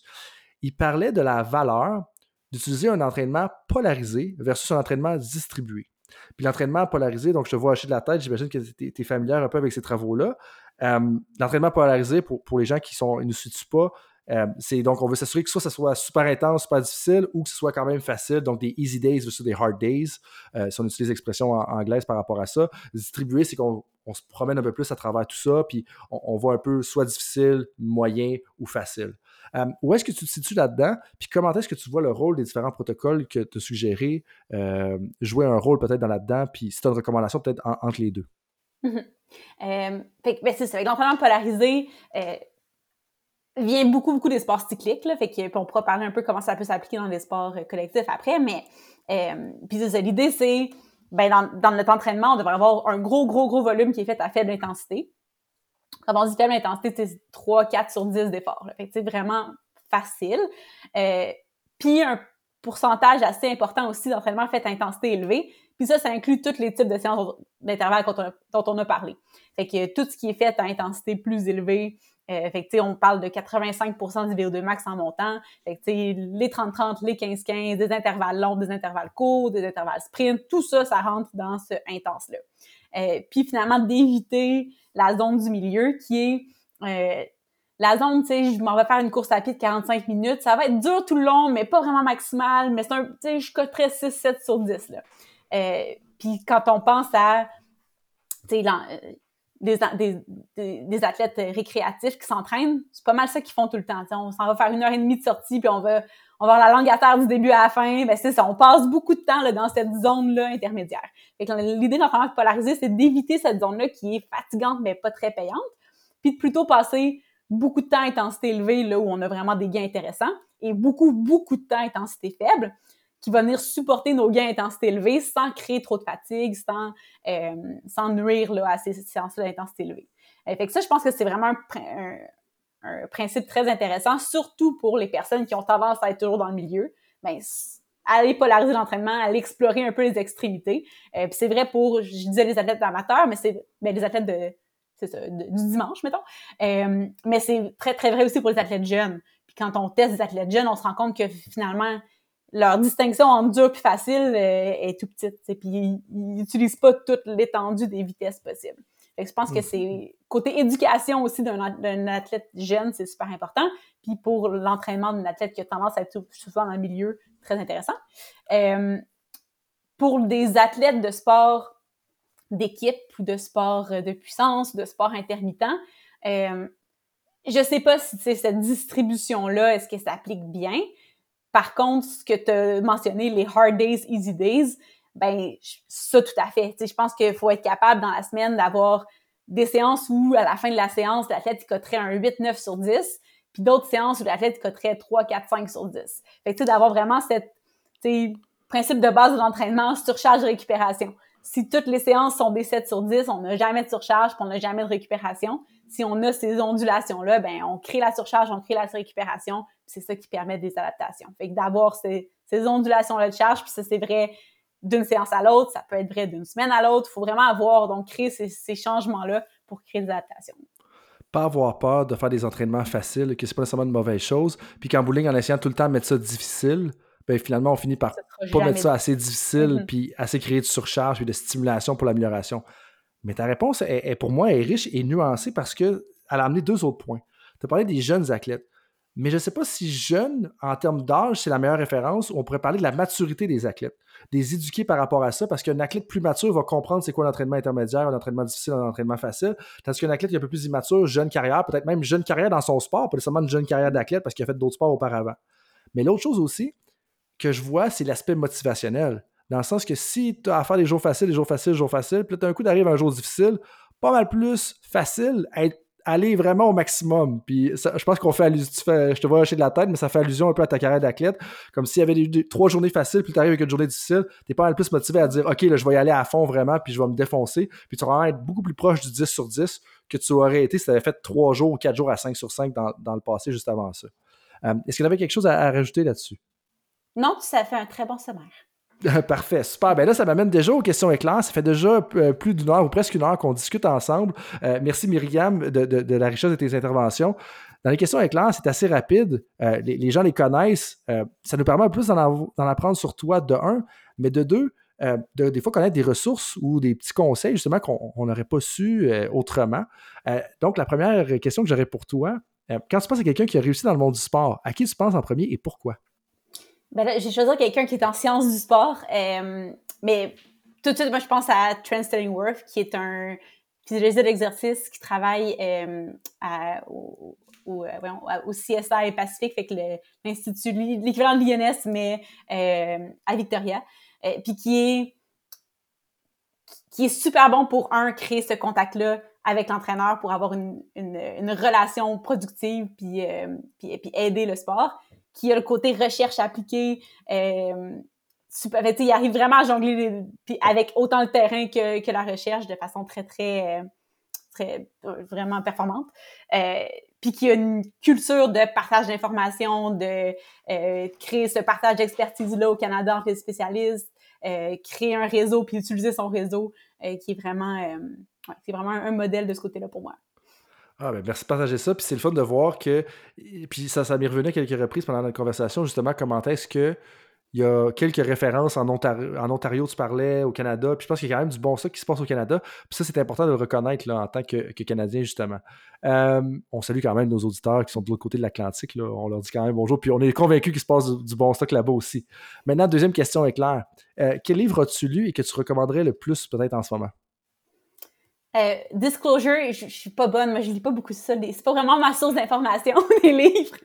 Mais, euh, mais je dirais, euh, ben, un que j'ai lu dernièrement, puis que je pense qu'il est un must quand on est un entraîneur qui s'intéresse au développement des qualités physiques, c'est Anger de Alex Hutchinson. Je pense que beaucoup des, entraîneurs d'endurance l'auront déjà lu, mais Alex Hutchinson, c'est un, un journaliste euh, de sciences du sport, fait qui fait de la vulgarisation des sciences du sport. Il est excellent. Euh, il est un très bon vulgarisateur, puis il est euh, excessivement rigoureux. son approche scientifique, puis ça, très nuancé, très, il est excellent, il a une très bonne compréhension, il est pas, capable de lire, mais je pense qu'il a un doctorat en physique, là, fait lire un article scientifique pour lui, c'est facile, puis il est capable de bien le, rapporter. Puis dans son livre, il explore euh, les, les, les, limites de la performance physique. Euh, c'est toujours un bon, sais, comme physiologiste, hein, on pense toujours à comment améliorer la machine, mais euh, il explore très bien tout le côté euh, euh mental, puis comment finalement ben, peut-être que c'est peut-être que le cerveau a beaucoup plus à, à, jouer dans la limite de la performance que la physiologie même. et que c'est assez, assez intéressant. Intéressant qu'il connecte la physiologie avec le cerveau. Puis moi, ce que j'entends là-dedans aussi, c'est que c'est un auteur auquel on peut se fier là-dessus. Puis là, tu t'as dit que tu lis pas beaucoup de livres nécessairement parce que j'imagine que tu as eu deux, trois lectures. Qu'est-ce que tu lis principalement? Des articles scientifiques, j'imagine? Ben, je lis beaucoup d'articles scientifiques, ouais. Puis, tu sais, sinon, ben, je pense qu'il y a des belles sources de, de, de blogs, de maintenant des chaînes YouTube, des podcasts, des, mais, euh, mais ouais, on dirait que le, livre, c'est pas nécessairement euh, là où je vais chercher mon information. Est-ce qu'il y a une de ces autres références-là externes, justement, que tu suggérais aux auditeurs qui voudraient peut-être en savoir plus sur la physiologie ou que tu as en tête euh, en, ce moment? ben, il y a plusieurs bons, bons blogs. ben, c'est ça. Ben, entre autres, si vous, ben, si vous voulez suivre la, la chronique d'Alex Hutchinson, il écrit dans le magazine Outside. c'est disponible sur Internet, puis c'est toujours très bon. Euh, souvent, il va choisir un sujet, il va faire le tour du sujet là, en citant différents articles. Euh, sinon, euh, ben, il y a le... Bon, les, je ne sais pas si vous connaissez les, euh, les infographies de Yann Lemeur, mais pour des entraîneurs, je trouve que c'est un super, une super ressource. Euh, c'est très... Ben de base, dans le sens où c'est un article en une image, fait que ça raconte pas une histoire complète, ça raconte l'article, mais je pense que c'est une belle façon de s'initier à différents articles sur la physiologie de l'exercice. Euh, un autre physiologiste qui a un bon site, c'est Asker, je veux dire n'importe comment son nom, mais Asker Jekendrop, je sais pas comment le prononcer, euh, qui a euh, son site, je pense que c'est sportscience.org, si je ne m'abuse, puis qui fait aussi des infographies, mais avec un article un petit peu plus détaillé là, sur la nutrition sportive, mais aussi un peu la physiologie, assez intéressant. Euh, peut-être le dernier que je vais nommer parce qu'on parle d'entraînement par intervalle, il y a deux physiologistes, Paul Larson puis Martin Buchette, euh, je sais pas comment, je m'excuse en plus, français, j'espère que j'ai bien prononcé son nom, euh, qui, euh, qui ont un site euh, sur l'entraînement par intervalle, puis ils ont écrit un livre aussi, puis en fait, ils, ont une façon vraiment imagée, puis je trouve très simplifiée, claire, mais très utile pour les entraîneurs d'aller dissocier les formes d'entraînement par intervalle, puis de dire, bon, ben voici ce que je veux atteindre, voici quelle forme d'entraînement je, je, devrais faire. fait que leur site, c'est Hit Science je sais pas quoi, mais si vous tapez Hit Science, vous allez trouver ça. Euh, c'est assez bon. Puis on va tout mettre ça justement dans les notes de l'émission. Donnez-nous peut-être euh, quelques jours, quelques semaines, puis on va mettre ça euh, dans les notes de l'émission. Plusieurs ressources de personnes qui essaient justement de vulgariser la physiologie. Puis justement, les, infographies de Yann Lemar, c'est que oui, c'est juste un article, mais en même temps, ça nous donne un point de réflexion. Puis moi, des fois, je dis, OK, on peut peut-être pas partir avec ça puis dire on va l'appliquer concrètement dans notre coaching, mais au moins, ça nous fait réfléchir à dire, ah, OK, c'est intéressant. Piste de réflexion pour continuer là-dessus. Euh, mais justement, toi qui as terminé ton doctorat, qui est une étape quand même charnière de ta carrière, euh, si tu peux retourner en arrière et donner un conseil à toi-même quand tu avais 20 ans, ça serait quoi? Euh, ben, je pense. Puis, puis là, ben, il y a des conseils que ben, je pense que j'ai suivis, là, mais je me redonnerais quand même. de, suivre, suivre mes passions. Puis c'est ce que j'ai c'est pas mal ça a été mon mantra tout le long. Ben qu'est-ce que j'ai envie de faire? Qu'est-ce qui me passionne? Ben c'est là-dedans que je vais aller. Puis on verra où ça mène plus tard. Euh, je pense prendre les opportunités qui passent puis de euh, de prendre le plus d'expériences variées possible dans le monde du sport euh, pour pouvoir tranquillement bâtir une carrière. Euh, de pas avoir peur de pas être suffisamment qualifié ou de pas avoir euh, d'oser prendre que ce soit une charge de cours que ce soit un poste qui demande une, qualification qu'on n'a pas c'est d'oser euh, appliquer d'oser y aller puis euh, de voir ce qui se passe. Euh, puis peut-être une autre qui, que j'aurais peut-être dû faire plus tôt mais bâtir un réseau aller à l'avant des gens se connecter avec des gens pour aller bâtir son réseau puis l'utiliser mais en même temps, je pense qu'il n'y a, pas à t'en vouloir là-dessus. Euh, il y a plusieurs personnes qui sont victimes de ça d'ailleurs. Puis de deux, c'est quand on fait des, études supérieures, comme tu le mentionnes, comme tu en as fait, euh, ça peut être difficile des fois d'aller à l'extérieur de son travail parce qu'on a tellement de travail à faire. Ton travail à l'INS, le travail de rédaction de ta thèse, complétion de l'étude, ça peut être difficile des fois de dire OK, on va aller à telle conférence à tel endroit. Comme oui, tu fais la conférence, mais pendant ce temps-là, ta thèse n'est pas train d'avancer, puis les, mots, ils s'enchaînent pas. Donc, euh, je pense que c'est ça, mais, mais, je pense que cette réflexion-là, qui était reliée sur la thèse, fait aussi le lien avec peut-être certains entraîneurs, certains spécialistes dans le monde du sport, certains conseillers au développement des entraîneurs qui vont avoir beaucoup de choses à faire, mais qui vont pas regarder justement prendre puis faire un mauvais jeu de mots, mais en fait qui est un bon jeu de mots, un petit temps d'arrêt puis dire euh, OK, ben je vais aller euh, je vais aller réseauter un peu avec quelques personnes justement au Québec pour savoir qu'est-ce qu'ils savent sur la physiologie ou autre. Mais c'est vraiment intéressant. Puis ta passion, je pense qu'elle sent justement encore aujourd'hui, même à travers le, podcast, euh, ton intérêt pour ça. donc merci d'avoir partagé avec nous. Dernière question avant la fin. Euh, comment est-ce que les auditeurs peuvent te rejoindre justement s'ils ont des questions là-dessus, s'ils veulent en savoir un petit peu plus, s'ils veulent avoir accès à justement une des ressources, euh, si on n'a toujours pas mis le lien là, en bas de, l'épisode? Oui, ben, euh, ben j'ai une page Facebook professionnelle, Myriam Paquette, physiologiste de l'exercice. Vous pouvez me trouver là. Puis sinon, ben, on pourra donner mon courriel aussi, là, le mpaquette à tnsquebec.org. C'est une bonne façon de me rejoindre. Parfait. Donc, on va mettre ça dans la description de l'épisode. Merci beaucoup, Myriam, de, ton temps, de un, de deux, de nous avoir partagé des connaissances, euh, de trois, d'avoir osé répondre à des questions qui étaient quand même assez dirigées à certains moments euh, pour voir un petit peu toute la nuance là-dedans. Puis ça nous a donné des réponses vraiment riches. Merci de nous avoir partagé ta passion. Euh, après ces quatre merci-là, je te laisse le mot de la fin. Ben, merci beaucoup. Ça a été un plaisir. puis ça me ferait plaisir de revenir sur un autre thème, si vous voulez, pour jaser avec Coach Frank. Parfait. Bon, on, attend tes prochaines études, puis tes prochains travaux, puis euh, les, impacts pour les Jeux de Paris en 2024. Et puis on dit merci tout le monde, puis on se revoit pour euh, le prochain épisode de Temps d'arrêt. Salut tout le monde, c'est Coach Frank avec quelques petits rappels pour vous avant que vous partiez pour votre prochaine pratique, votre prochain entraînement ou pour vos autres projets de la journée. Est-ce que vous voudriez recevoir une petite réflexion de ma part par courriel? Est-ce que c'est le genre de choses que tu aimerais pour te faire challenger dans ton travail? Eh bien, si oui, la réflexion du coach est certainement pour toi. C'est quoi ça? Bien, en bout de ligne, c'est un petit courriel textuel de 250 à 500 mots dans lequel je partage des idées, des concepts, puis des débats qui animent mon esprit dans les dernières semaines. C'est littéralement qu'est-ce qui trotte dans la tête de Coach Frank dans le dernier mois? Je résume ça parce que je pense que l'écriture, ça l'aide à cristalliser ses idées.